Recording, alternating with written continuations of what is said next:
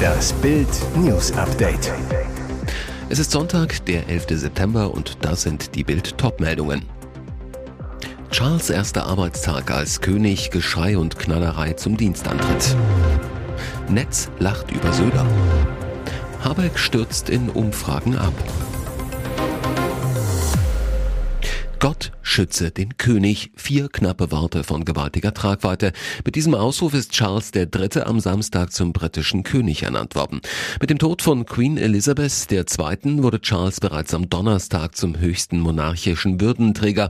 Doch die Zeremonie des Accession Council, also Thronbesteigungsrat machte den Schritt am Samstagmorgen im Thronsaal des St. James Palastes offiziell. In seiner Rede vor dem Rat gedachte Charles seiner Mutter, der ewigen Monarchin. Meine Mutter war uns allen ein Vorbild lebenslanger Liebe und selbstlosen Einsatzes. Ich weiß, wie sehr sie mit mir mitfühlen wegen des unersetzlichen Verlusts, den wir alle erlitten haben. Charles weiter, ich bin mir des großen Erbes, der Pflichten und gewaltigen Verantwortung des Monarchen, die mir nun übertragen wurden, zutiefst bewusst. August. Sein erster Arbeitstag als König begann mit Riesenknall und Schreierei. Nach der Ratssitzung wurde der neue Monarch von einem Herold auf dem Balkon des Palastes an der Londoner Börse und im Trafalgar Square unter Fanfarenstößen ausgerufen. Am St. James Palast standen tausende Zuschauer und zahlreiche Soldaten der Coldstream Guards mit Bärenmützen. Ein dreifaches Hoch auf seine Majestät, den König, hip hip, rief der Herold. Die Soldaten lüfteten ihre Mützen, brüllten dreimal Hurra, gleichzeitig Kanonenschüsse im Hyde Park und an der Themse. Am Tower of London feuern Kanoniere 62 Salutschüsse für den neuen König ab. Das Netz lacht diesmal über Markus Söder. Auf dem CDU-Parteitag in Hannover schimpfte Bayerns Landes- und CSU-Chef über die Drogenpolitik der Ampel, die Cannabis legalisieren will. Den Grünen ginge das nicht weit genug, sie würden Straffreiheit für noch viel härtere Drogen fordern, sagte er. Das klang dann so. Cannabis reicht dann nicht, sondern dann muss jetzt Kokain her und Crystal Meth. Ist es ein Versprecher, wenn man im Deutschen das englische TH aus Crystal Mass nicht ausspricht? Strittig, aber dem Netz war es egal. Der Spott auf Twitter folgte zugleich. Crystal Matt trendete als Schlagwort und es fielen reihenweise Schweinehack-Drogenwitze. Bundesgesundheitsminister Karl Lauterbach zum Beispiel schrieb, trotz dieser vernichtenden Kritik von Markus Söder, die Legalisierung von Cannabis fördere den Crystal Meth-Konsum, zögern wir nicht. Zumindest Vegetarier bleiben ungefährdet. Dabei schrieb er den ersten Teil des Namens der Droge selbst falsch aus. Übrigens, dass die Grünen die Legalisierung von Crystal Meth planen, wie Söder behauptete, ist nicht ganz richtig. Tatsächlich hatten die Landesgrünen in Berlin im August die Legalisierung von Partydrogen gefordert und dabei Kokain, Ecstasy und Amphetamine genannt, nicht aber Crystal Meth. Die Legalisierung von Cannabis ist dagegen offizieller Ampelplan. Habeck stürzt in Umfragen ab. Vom Lieblingsminister zum Prügelknaben in nur einer Woche mit Gaskrise, Stromkrise und Atomkrise. Robert Habeck hat ein Lieferproblem. Der Wirtschaftsminister, der sich mit seinen Sprachkünsten zum beliebtesten Politiker Deutschlands geredet hat, stößt in der Energiekrise an seine Grenzen. Habeck macht Fehler, strauchelt, verliert an Zustimmung. Klar ist, Entweder er legt nach und kriegt die Atom-, Gas- und Stromkrise mit funktionierenden Entscheidungen in den Griff oder er scheitert. Das aktuell brennendste Problem für Habeck ist die Atomfrage. Die Regierungspartner und die eigene Partei zerren an Habeck. Grüne Atomgegner setzen ihn unter Druck, möglichst strenge Bedingungen für das Weiterproduzieren von Atomstrom festzulegen. Tenor aus der Fraktion, solange es in Bayern genug Strom für den Betrieb von Schneekanonen gibt, braucht es keine Kilowattstunden aus Kernkraft.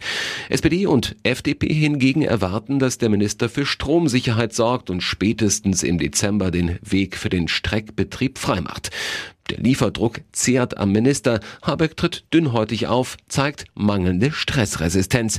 In der TV-Talkshow Maichberger wollte er die Sorge vor einer Pleitewelle kleinreden. Als Beispiel nannte er Bäckereien, die würden einfach erstmal aufhören zu produzieren. Dann sind die nicht insolvent automatisch, aber sie hören vielleicht auf zu verkaufen, so Habeck. Er löste einen Wutsturm von Unternehmen aus, die nicht wissen, wie sie Gas und Strom bezahlen sollen.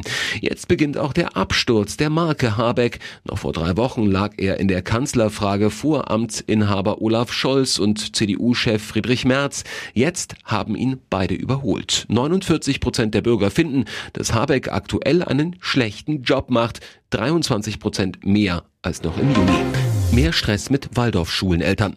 Der Streit um staatliche Corona-Schutzmaßnahmen hat an den Waldorfschulen im Südwesten zu mehr Konflikten mit Eltern geführt. Das hat sich gehäuft. In den letzten zwei Jahren sagte der geschäftsführende Vorstand der Landesarbeitsgemeinschaft der Freien Waldorfschulen Christoph Sander in Rottweil. So gut wie jede der 58 Schulen im Land war davon betroffen. Einige Eltern hätten den Begriff der freien Schulen, die oftmals von Vereinen und damit von den Eltern selbst getragen werden, sehr weit ausgelegt, sagte Sander.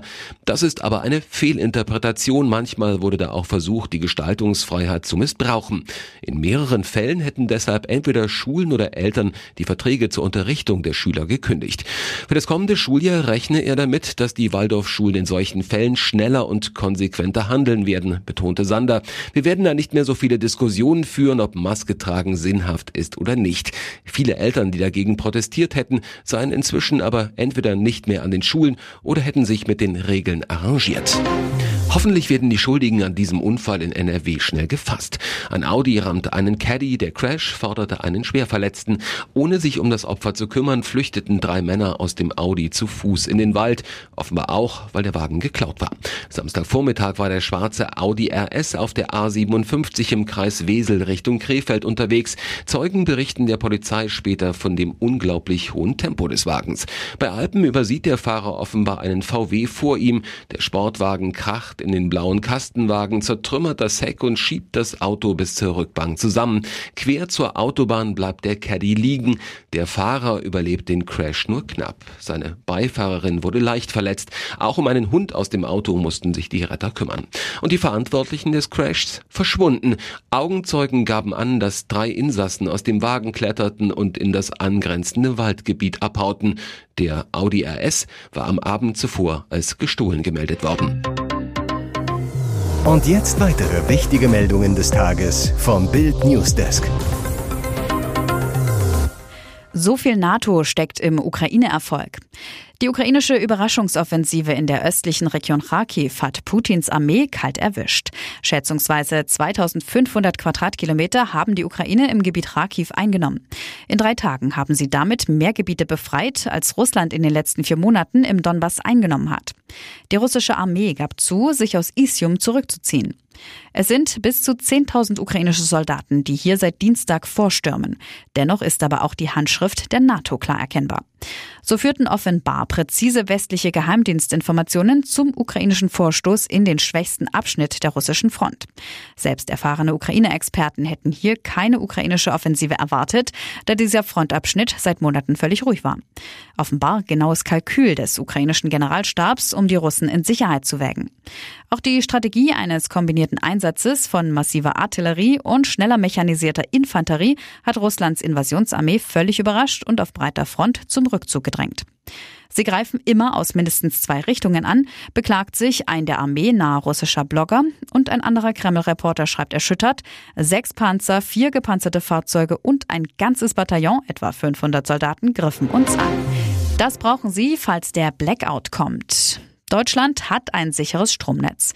Trotzdem sind die Befürchtungen, dass es zu einem Blackout, also einem langfristigen Stromausfall kommen könnte, groß. So warnte der Städtechef Gerd Landsberg am Sonntag, dass es in Deutschland im kommenden Winter flächendeckende Stromausfälle geben könnte. Die Gefahr eines Blackouts ist gegeben. Er betonte, wir können flächendeckende Stromausfälle nicht ausschließen. Das sagte Landsberg der Welt am Sonntag. Das Bundesamt für Bevölkerungsschutz und Katastrophenhilfe BK hat für den Stromnotfall Informationen und eine Packliste erstellt. Bild zeigt, was Sie brauchen und was Sie beachten sollten, wenn die Lichter ausgehen. Denn man solle sich auf jeden Fall einen Vorrat anlegen, um optimal vorbereitet zu sein. Das BKK, ihr Ziel muss es sein, zehn Tage ohne Einkaufen überstehen zu können. Die Packliste für den Blackout. Trinkwasser und Lebensmittel für zehn Tage, ein batteriebetriebenes Radio mit einem Vorrat an Batterien, warme Kleidung, falls die Heizung ausfällt, Kerzen, Streichhölzer, Feuerzeuge und Taschen- oder Campinglampen inklusive Batterien und Gaskartuschen. Akkubetriebene Geräte wie Handys, Laptops etc. sollten geladen sein. Ein solarbetriebenes Ladegerät ist dann für später eine Option. Campingkocher zum Zubereiten von Mahlzeiten, Hygieneartikel, etwa Seife, Zahnbürste, Klopapier, Müllbeutel und bei Bedarf Babynahrung und Löschmittel, Feuerlöscher oder Löschdecke, denn Campingkocher, Kerzen und so weiter erhöhen die Brandgefahr. Tennistitel geht nach Polen. Świątek siegt im Finale der US Open. Sie führt die Weltrangliste mit weitem Abstand an. Jetzt machte sie erneut klar, wer die Nummer 1 im Damentennis ist. Die polnische Tennisspielerin Iga Świątek hat bei den US Open in New York ihren dritten Grand Slam-Titel gewonnen. Die zweimalige French Open-Siegerin setzte sich im Finale am Samstag gegen die Tunesierin Ons Jabeur verdient durch. Dieses Turnier war eine große Herausforderung. Wir sind in New York, es ist laut, es ist verrückt, sagte Schwiontek, die ihre zehn letzten Finals auf der Tour alle gewonnen hat. Ich weiß es ehrlich gesagt nicht, antwortete die Titelgewinnerin auf die Frage nach dem Geheimnis ihrer Finalstärke. Schwerontek triumphierte als erste Polin in der US Open Geschichte und baute ihre Finalbilanz auf der Grand Slam Bühne auf 3 zu 0 aus. Weitere spannende Nachrichten, Interviews, Live-Schalten und Hintergründe hört ihr mit Bild TV Audio. Unser Fernsehsignal gibt es als Stream zum Hören über TuneIn und die TuneIn-App auf mehr als 200 Plattformen, Smart Speakern und vernetzten Geräten.